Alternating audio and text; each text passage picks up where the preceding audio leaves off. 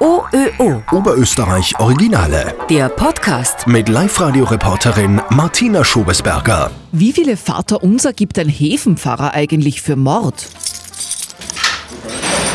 Hans Gruber aus Gaspolzhofen ist seit 50 Jahren Seelsorger im Gefängnis in Linz. Ihm erzählen Mörder, Räuber und Betrüger ihre größten Geheimnisse, von denen selbst Richter keine Ahnung haben. Na sicher.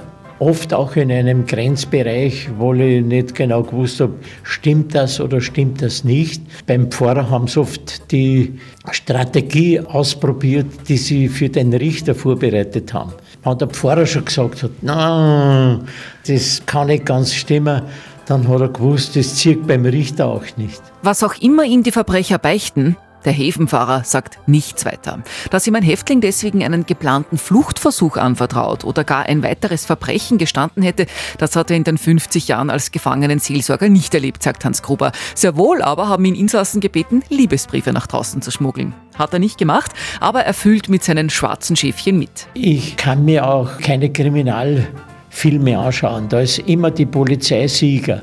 Und ich gönne das der Polizei nicht. Mir tut jeder Bankräuber leid, der erwischt wird, weil mir die Banken nicht leid tun. Also ich habe immer noch ein Herz für die Verbrecher. Ja, und in den 50 Jahren als Häfenfahrer hat es zwei Handvoll Häftlinge gegeben, denen er konkret wieder auf den rechten Pfad geholfen hat. Ein nicht sehr erfolgreicher Zuhälter ist zu mir gekommen beichten. Nach seiner Entlassung hat er sich angefreundet mit einer katholischen Kindergärtnerin und ich habe ihn verheiratet.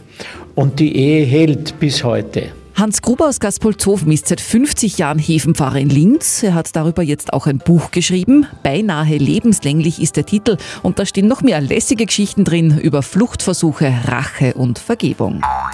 OÖO. Oberösterreich Originale.